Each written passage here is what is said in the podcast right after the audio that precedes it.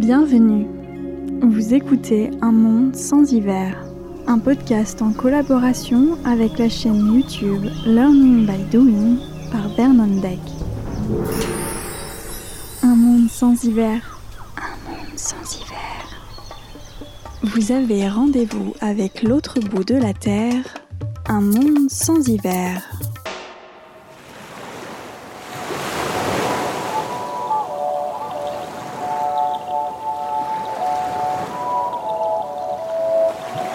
Avez-vous déjà ressenti cet ennui du quotidien Cette envie de tout quitter pour partir, vivre autre chose, de plus simple, peut-être de plus vrai?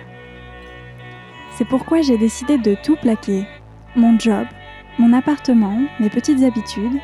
Je vais suivre Vernon, mon compagnon, en Indonésie et tenter un autre mode de vie, nomade, sur un voilier de 12 mètres de long.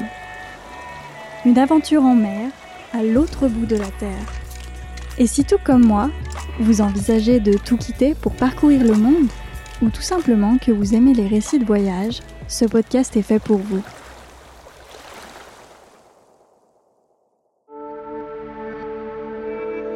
Dans l'épisode précédent d'Un monde sans hiver, je vous ai fait découvrir la charmante île de Sayang et sa baie bleu fluo dans laquelle Vernon et moi avons jeté l'encre. Malheureusement, après seulement deux jours d'exploration dans ce paradis, nous avons décidé de partir en précipitation. Vernon vient d'échanger avec notre couple d'amis via la radio. Peu d'espoir que le temps s'arrange, et la marée descendante ne fera qu'augmenter les tailles des vagues, ce qui risque de nous bloquer dans ce mouillage pas très sécurisé. D'un commun accord, nous avons décidé de préparer nos voiliers à prendre la mer et de retourner à Wayag. L'archipel de Wayag étant plus montagneuse, nous serons à l'abri entre les îles. Au bout d'une vingtaine de minutes, nos bateaux sont prêts. Tous les placards ont été fermés, les objets rangés, le pont sans le moindre objet qui traîne. Le voilier va pouvoir prendre de la gîte entendez se pencher, sans prendre le moindre risque de perdre quoi que ce soit. Je n'ai encore jamais navigué avec ce type de météo, mais bizarrement, je suis sereine. La météo autour de nous ne me fait pas me poser la moindre question. Il faut partir, un point c'est tout. Puis je sais que Wayag n'est pas très loin, Le moteur démarre, Vernon remonte l'ancre. De mon côté, je veille que le courant et les vagues n'entraînent pas le voilier trop près d'un récif et des côtes. Nous prenons la tête et ressortons de la baie avec une légère angoisse. Les zigzags entre les récifs pour entrer étaient relativement faciles à effectuer avec une mer calme. Mais avec ces vagues, il va falloir être très vigilant. Je me positionne à l'avant du bateau, bien cramponné au Genoa. C'est la voile avant encore enroulée. Je scrute l'eau et indique la direction à prendre avec mes bras si Vernon se rapproche trop d'un récif. C'est toujours un peu angoissant quand je dois être celle qui donne la direction, surtout avec ce genre de météo. Si je devais vraiment indiquer un danger à Vernon, j'aurais beau m'époumoner, le vent ferait disparaître le son de ma voix et Vernon n'entendrait rien. Il faut donc que je donne rapidement la direction avec des gestes clairs, mais je ne connais pas encore bien la réactivité du bateau ni celle de Vernon. Et de son côté, Vernon ne connaît pas non plus ma fiabilité sur ce genre de tâches. La pression est palpable entre nous. Dieu merci, cela ne dure que quelques minutes et nous sortons de la baie sans aucun problème. De même pour le voilier Ilia qui nous talonne.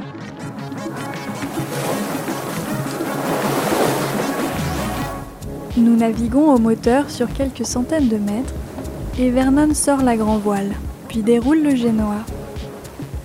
Le vent souffle fort, environ 20 nœuds, et Vernon peste après les voiles. C'est notre première vraie navigation à la voile de la saison. Et il a un peu perdu la main, il a du mal à hariser les voiles correctement. Le bateau prend beaucoup de gîte et de puissance car nous avons une trop grande prise au vent. Mais après une quinzaine de minutes, Vernon reprend ses aises et le bateau file à une vitesse confortable de 6,5 nœuds.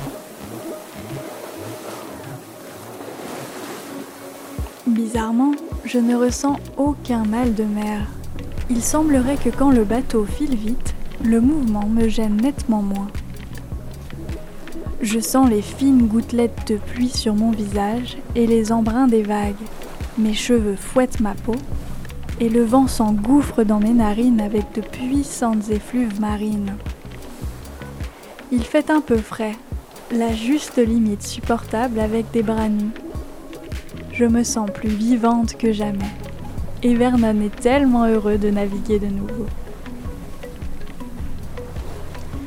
À cette vitesse, il nous aura fallu seulement trois heures pour revenir à Wayag, bien plus rapide que l'aller. Je regarde au loin l'île de Sayang, que nous avons quittée il y a quelques heures. La météo semble s'arranger là-bas. C'est un peu dommage. Mais prendre le risque de rester dans ce piège était inenvisageable. Nous avons pris la bonne décision. À notre arrivée dans l'archipel de Wayag, Vernon réenroule le Genoa. La pluie tombe à verse. Encore heureux, nous connaissons les lieux par cœur.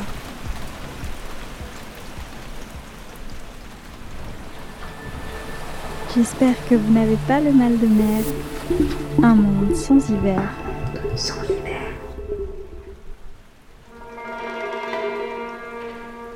Vernon me demande pour la première fois de tenir la barre pour entrer dans l'archipel. Je suis tétanisée. Si diriger le bateau au large, en mer calme, ne m'a jamais vraiment dérangé, Devoir éviter les récifs et les îles avant le mouillage sous cette pluie battante me semble au-dessus de mes capacités. Il me montre la route que je dois suivre sur le GPS. Je lui demande si je suis vraiment obligée de le faire. J'ai la trouille de faire une bêtise, d'endommager notre maison flottante. Puis ce bateau, c'est le bébé de Vernon. Si je l'abîme, c'est une catastrophe. Vernon s'énerve un peu. Il ne veut pas que je sois uniquement passagère. Il me demande de prendre un peu de responsabilité pour moi, pour nous. S'il me demande de le faire, c'est qu'il sait que j'en suis capable. Il est derrière pour regarder ce que je fais. Je regarde attentivement le GPS. Je dois serpenter entre un récif et une île dans quelques mètres. Je prends la barre et me concentre autant que je peux pour suivre la route que le GPS m'indique. Vernon, pendant ce temps, descend la grand voile, tout en jetant des coups d'œil dans ma direction et où nous allons. En bateau, je trouve qu'il est plus difficile de rester concentré que dans une voiture. Il y a tellement de choses à observer, puis des grands moments où il n'y a rien à faire, où j'ai tendance à rêvasser. Mais cette fois, je dois me forcer à garder mon attention sur la route à suivre. J'ai le cœur qui bat fort. Tout se passe bien et nous rejoignons le mouillage. Je laisse Vernon choisir le lieu exact où jeter l'ancre et j'avance sur le pont jusqu'au treuil électrique pour dérouler la chaîne de l'ancre. Vernon m'assiste. Puis nous coupons le moteur. Nous profitons de la fin de l'averse pour nettoyer le pont et récolter de l'eau. Puis le soleil pointe son nez de nouveau. Je me sens fatiguée et je vais faire une sieste. Il fait une chaleur étouffante et l'humidité a transformé l'atmosphère en véritable hammam. Après une vingtaine de minutes de sommeil, je pars rejoindre les poissons pour me rafraîchir. Nous passons de nouveau des journées à explorer, parfois avec le canot à moteur, parfois en paddleboard. Vernon teste les hélices et les ailes de son nouveau moteur hors-bord. Nous chronométrons le temps pour atteindre le point de planage et comparons les vitesses pour avoir le système le plus optimal.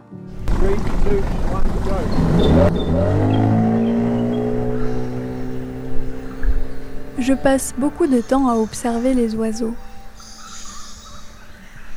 Et nous partageons toujours de bonnes soirées autour d'un repas avec Viviane et Christian. Les jours filent dans cet Éden que nous commençons à bien connaître, mais nos denrées alimentaires s'amenuisent. Cela fait plus d'un mois que nous ne sommes pas allés faire des courses.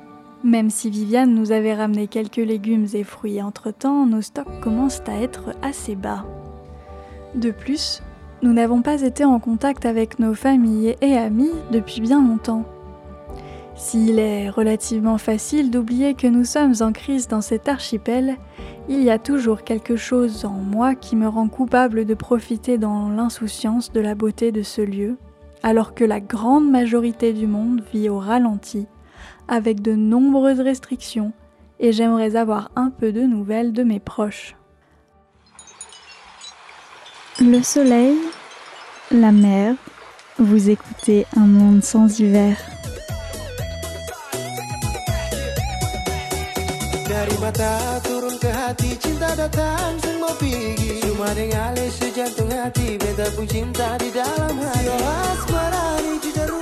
Un monde sans hiver L'aventure tropicale. Après nous être mis d'accord, nous décidons de quitter Wayag. Demain, nous lèverons les voiles pour Bessa Bay, le mouillage à mi-chemin entre Wayag, où nous nous trouvons, et Waisai, la seule ville de Raja en pâte où il est possible de se ravitailler en grande quantité. Les autres villages n'ont que de petits kiosques où l'on peut acheter quelques fruits frais, des biscuits ou des portions à l'unité de riz, de café ou de shampoing.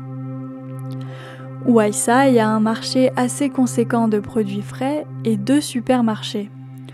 Entendons-nous bien sur le terme de supermarché. C'est un magasin approvisionné en différentes denrées alimentaires, que ce soit fraîches ou longue conservation et dans des quantités normales.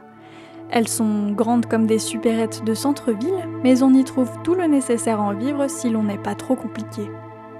Viviane et Christian décident de rester à Wayag, mais ils ont passé du temps sur l'île de Freewen à quelques encablures de la ville de Waisai.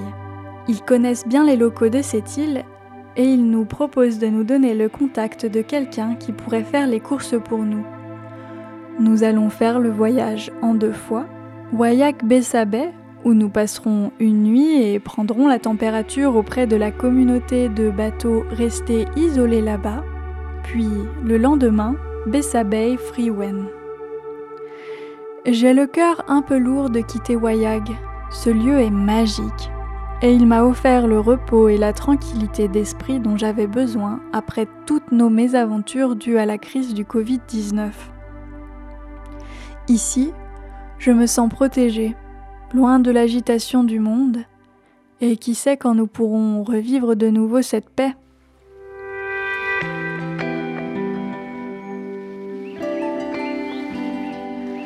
Un peu avant le coucher de soleil, Vernon et moi partons avec les paddleboards. Le ciel est rose orangé.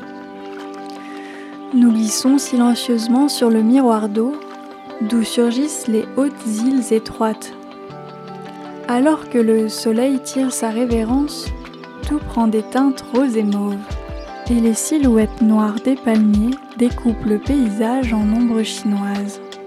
J'essaye d'imprimer ce que je vois dans ma mémoire, et j'espère avoir l'occasion de revenir ici. Un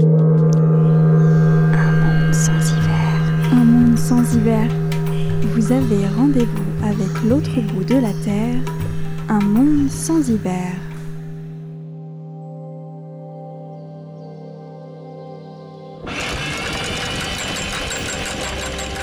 Le lendemain matin, je suis réveillée par le bruit du treuil de l'ancre.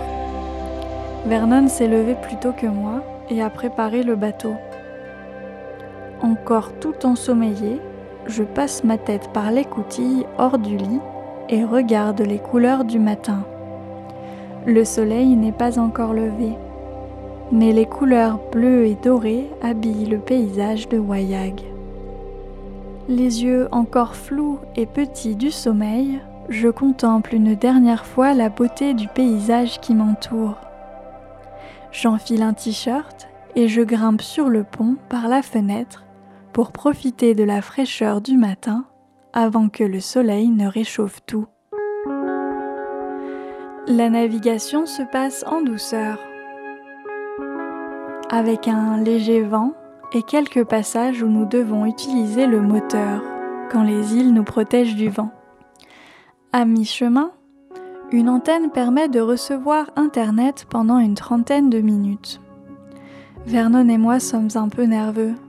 Nous sommes déconnectés du monde depuis plusieurs semaines et nous avons coupé le lien vers l'extérieur alors même que le monde s'enfonçait dans une crise sans précédent avec la pandémie de coronavirus. Vernon évoque même l'idée en rigolant que nous soyons les derniers humains sur Terre et que nous serons peut-être chargés de repeupler le monde. Ça nous fait bien rire, mais en réalité nous ne savons pas à quoi nous attendre. Que s'est-il passé dans le monde durant ce temps? Peut-être que ce virus a véritablement fait des ravages. Nous avons les traits tirés par l'appréhension d'une mauvaise nouvelle. Nous fixons nos écrans comme hypnotisés, sans un mot, pendant plusieurs minutes, chacun dans notre bulle. Ça ne m'avait pas manqué. Je nous regarde là, à fixer nos écrans, j'ai déjà ce sentiment de tristesse qui revient.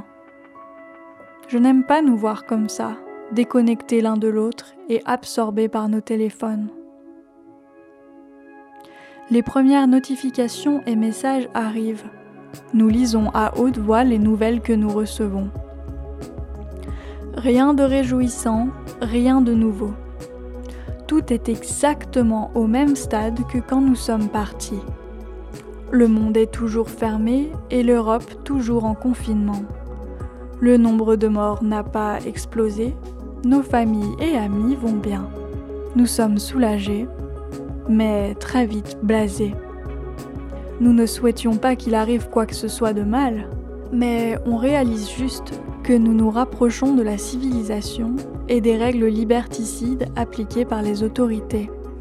En étant proche de l'activité humaine, nous prenons aussi le risque de nous retrouver de nouveau en quarantaine, ou contrôlés, ou soumis à des règles absurdes dans un système que l'on ne comprend pas toujours.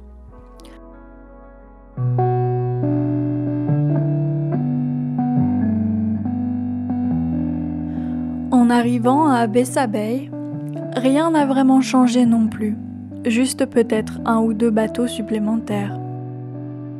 Dans l'épisode 1 de la saison 2, je vous parlais de cette étrange communauté de plaisanciers ayant décidé de jeter l'ancre ici et de ne plus bouger.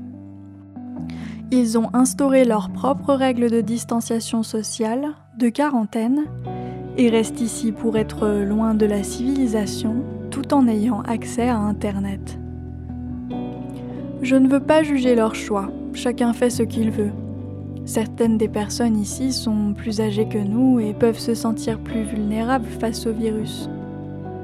Mais aux yeux de Vernon et moi, cette communauté est un peu trop directive. Ils ont des règles strictes. Ils ne montent plus à bord des bateaux des uns des autres de peur de se contaminer. Quand ils font des sorties ensemble, ils restent à distance. Ils refusent d'avoir le moindre contact avec des locaux de passage sur leurs bateaux de pêche ou avec les nouveaux bateaux arrivant pendant les 14 premiers jours. Nous revenons de Voyag, où nous avons passé plusieurs semaines seuls, avec sans autre contact que Viviane et Christian, eux-mêmes en bonne santé depuis plusieurs semaines. Mais nous sommes aux yeux de cette communauté un danger. Nous connaissons déjà certains d'entre eux, qui ont même été des copains de Vernon dans les années précédentes.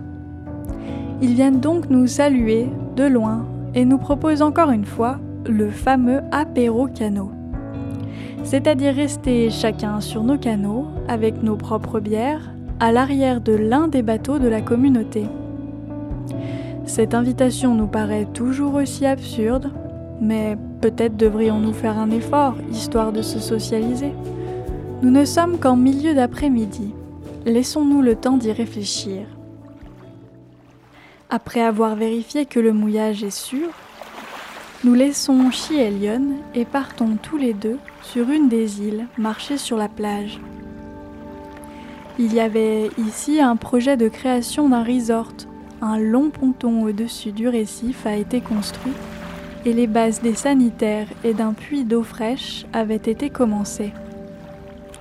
Le projet n'a jamais abouti malgré l'emplacement idéal, mais j'aime marcher sur ce ponton. Il longe les mangroves au-dessus des récifs coralliens.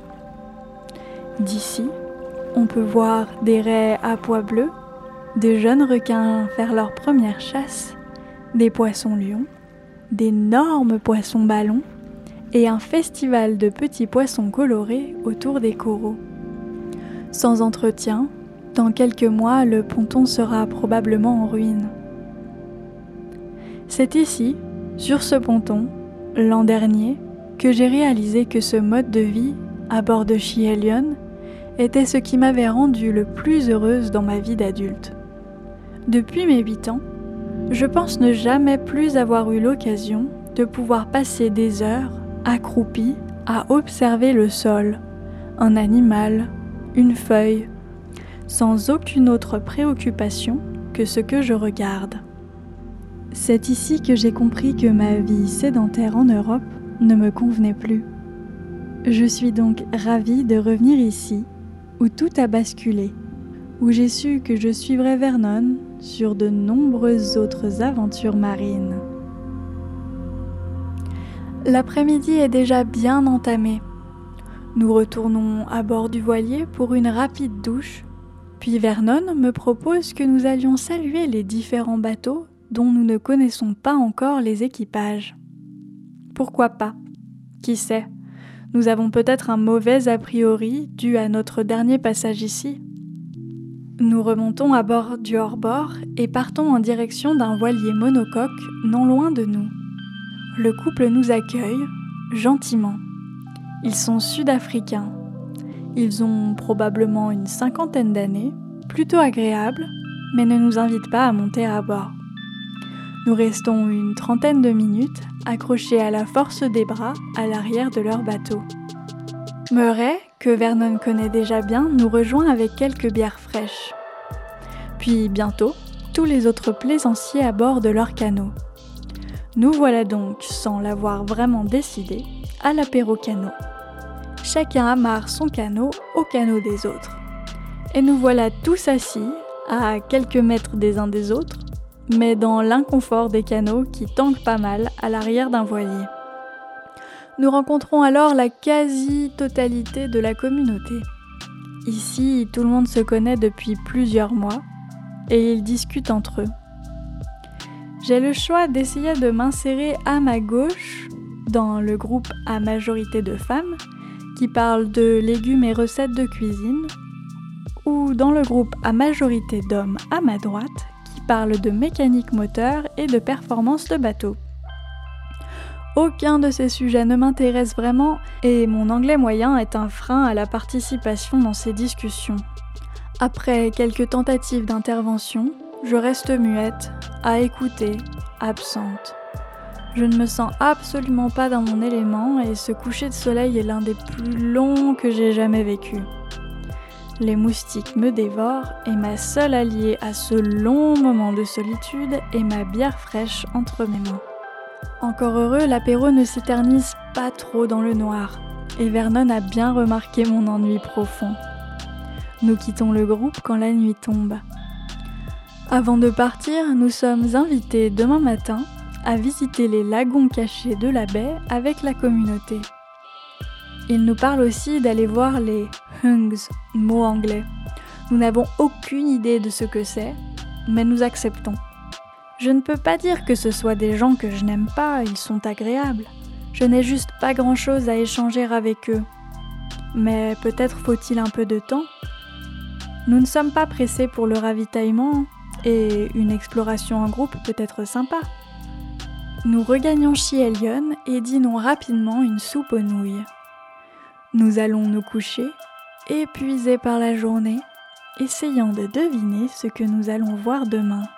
avant de tomber dans un profond sommeil.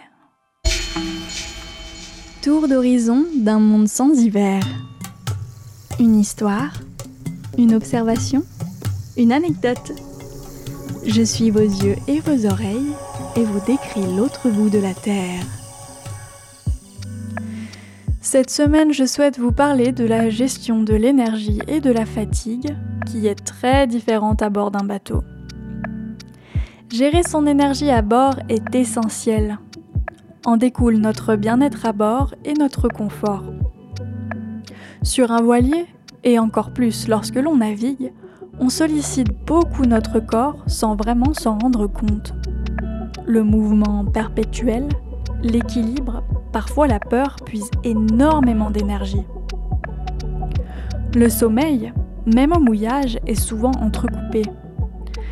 Un rayon de lune dans le visage, la pluie qui oblige à aller fermer les fenêtres, les vagues qui font du bruit sur la coque, un gros animal marin qui cogne le bateau, un doute en entendant le vent se lever, que l'on ait oublié quelque chose sur le pont qui puisse s'envoler, un mouvement qui nous donne l'impression que le bateau n'est plus bien amarré, le soleil à 6 heures du matin, la chaleur, le bruit du ventilateur, bref, il y a une multitude de choses autour qui empêchent d'avoir une nuit de sommeil en une seule fois. Je me rappelle les premiers mois avoir de nombreux réveils en sursaut incapable pendant plusieurs secondes de comprendre où j'étais et ce qu'il se passait. Le fait de changer de lieu régulièrement peut être assez déroutant au début. J'ai réussi à gérer ça pas trop mal en allant me coucher très tôt, en général autour de 21h, pour que même si j'ai un sommeil coupé avec des périodes éveillées, à 6h30, je suis tout de même en forme. En mer, je me surprenais souvent lors de nos premières navigations, même de quelques heures, à arriver exténuée, ne plus pouvoir garder les yeux ouverts sans vraiment comprendre ce qui m'arrivait. Et quand les navigations se prolongent, c'est un peu un cercle vicieux, car plus on lutte contre la fatigue, moins on se sent bien. C'est la fameuse loi des 4 F, bien connue de ceux qui prennent la mer. Pour ne pas avoir le mal de mer, il faut à tout prix éviter les 4 F, c'est-à-dire le froid, bon, c'est pas très courant sous les tropiques, la frousse, qu'on apprivoise doucement, la faim, et le dernier qui nous intéresse particulièrement aujourd'hui, la fatigue. Si l'une de ces sensations commence à s'installer, la navigation peut assez vite devenir inconfortable, voire cauchemardesque, comme vous avez pu l'entendre dans les épisodes précédents. Mais quand j'ai compris que c'était tout simplement le fait de naviguer qui m'épuisait, je me suis forcée à faire des micro-siestes. Dès que je sens mes paupières lourdes, je m'allonge quelque part, je me cale de façon à ne pas tomber quand il y a de la gîte et je m'endors. Ce ne sont jamais des siestes très longues car le mouvement, les bruits me réveillent, mais ça me permet de recharger juste ce qu'il faut pour continuer sans me sentir nauséeuse. Je me force aussi à faire beaucoup d'encas, j'ai déjà naturellement tendance à aimer grignoter tout au long de la journée, mais en mer, ça devient nécessaire. Le corps puise beaucoup pour pallier au mouvement incessant et donner une impression de stabilité. C'est une veille constante et beaucoup d'écoute de soi. Comme tout est difficile à faire quand on est en mouvement, on a vite tendance à se dire j'ai faim, Ouais, mais il faut que j'aille jusqu'au frigo avec le bateau penché et je risque de me sentir malade à l'intérieur ou de tomber. Bah, j'irai manger plus tard. Bah, j'ai besoin d'aller aux toilettes. Ouais, mais le bateau penche du mauvais côté, il faut que j'aille jusqu'aux toilettes, que j'ouvre les robinets d'eau, que je me cramponne pour pas tomber, que l'eau ne se déverse pas à l'intérieur. Bon, j'irai dans 30 minutes, je peux encore me retenir. Seulement à repousser les besoins, on se sent de moins en moins bien et on finit par vraiment être malade car on se retrouve à bout de force. Et une fois qu'on a déjà enclenché ce mal-être, même en remangeant, en s'hydratant, en prenant un peu plus soin de soi, le corps est déjà trop en souffrance et il est quasiment impossible de revenir à un état stable. C'est assez déconcertant quand on a l'habitude d'un rythme dit classique, des trois repas par jour et d'une bonne nuit de sommeil. Pour moi, ça a été un peu difficile d'accepter qu'il n'y a pas vraiment de rythme à bord. Les jours de navigation changent complètement la donne. Quand nous avons une longue traversée, nous pouvons nous retrouver avec Vernon à être éveillés 3 heures, puis dormir 3 heures sur plusieurs jours afin d'effectuer un roulement et on perd complètement nos repères de ce qu'est une journée, du temps qui passe. Mais en même temps, c'est ce qui nous permet de tenir le coup et de rester en forme. J'ai pris aussi l'habitude de demander à Vernon de tourner le bateau dans le sens du vent, ce qui permet de le stabiliser, et d'avoir un peu de répit. Ce qui est très utile quand j'ai besoin d'une pause pipi, de faire un thé ou un café, un paquet de nouilles instantanées, me laver les dents, la figure ou bien juste avoir un break. Au début, je n'osais pas trop le demander car je me disais ah, on va perdre du temps, on va arriver plus tard ou bien même j'avais pas envie d'embêter Vernon, mais en réalité, s'accorder ne serait-ce que 5 ou 10 minutes de pause permet de remettre les pendules à l'heure et de souffler un peu. Les premières fois, j'avais besoin parfois de 2 ou 3 jours pour me remettre d'une traversée avec des grosses baisses d'immunité, des crèves, pas un moral génial, ce qui remettait vraiment en doute ma capacité à vivre sur un bateau. J'ai beaucoup appris et maintenant j'ai de moins en moins de grosses fatigues en arrivant.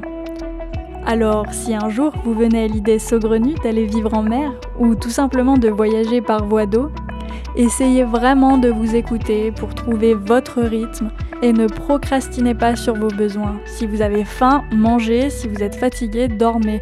Il n'y a pas de mauvaise façon de faire. Être en mer, sur l'eau, ce n'est pas naturel et inné, ça demande un peu de temps pour certains d'entre nous avant de trouver son équilibre et sa méthode pour vivre cette étrange aventure le mieux possible. Vernon m'a toujours dit, dans la communauté des bateaux de plaisance, il y a deux types de personnes. Ceux qui aiment la mer, se dépasser, vivre quelque chose d'intense, se confronter aux éléments, et puis il y a ceux qui acceptent de vivre ce moment difficile, qui serrent un peu les dents en attendant de découvrir la prochaine destination, car ils savent que ce qui les attend vaut le coup de subir cette épreuve. Vernon fait partie clairement de la première catégorie et moi de la seconde. Mais ça ne nous empêche pas d'embrasser cette vie avec beaucoup de plaisir. Nous n'avons juste pas les mêmes raisons de le faire. Dans le prochain épisode, je vous décrirai les incroyables paysages que nous avons découverts lors de notre expédition avec les plaisanciers de Bessa Bay, ainsi que notre arrivée à Freewen et notre ravitaillement. L'épisode d'un monde sans hiver se termine. Je tiens à vous remercier de votre écoute et de vos soutiens par message, ça me touche beaucoup. Sachez que vous pouvez poser vos questions à l'écrit sur les réseaux sociaux Instagram et Facebook Un Monde sans hiver, mais aussi en audio sur encore.fm. Vous vous enregistrez, vous posez votre question et j'intègre vos questions dans le prochain épisode pour vous y répondre. Vous pouvez me soutenir financièrement et me faire vivre en partie de mon podcast sur Patreon www.patreon.com slash un monde sans hiver tout attaché. Retrouvez ce lien dans la description de ce podcast.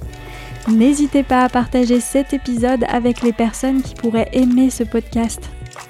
Un monde sans hiver, une création audio originale par Marie-Morgane Rousselin, en partenariat avec la chaîne YouTube Sailing Learning by Doing par Vernon Deck. On se dit à très bientôt pour un nouvel épisode d'Un monde sans hiver.